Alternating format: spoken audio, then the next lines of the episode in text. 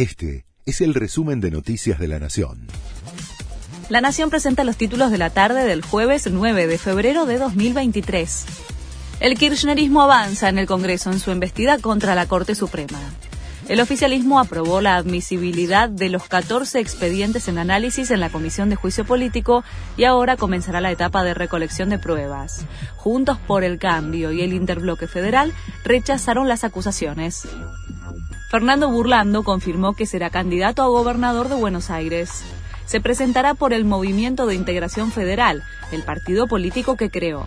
Si miro quiénes han llegado, no me veo lejos de llegar, dijo el abogado.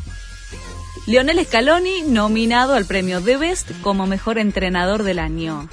El técnico de la selección va a competir con Pep Guardiola del Manchester City y Carlo Ancelotti del Real Madrid.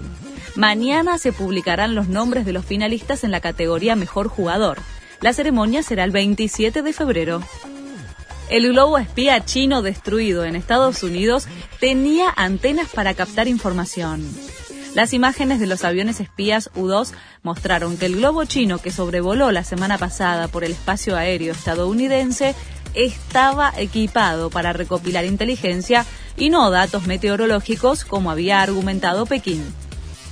Después de 10 años, Daniel Pasarela vuelve al Monumental.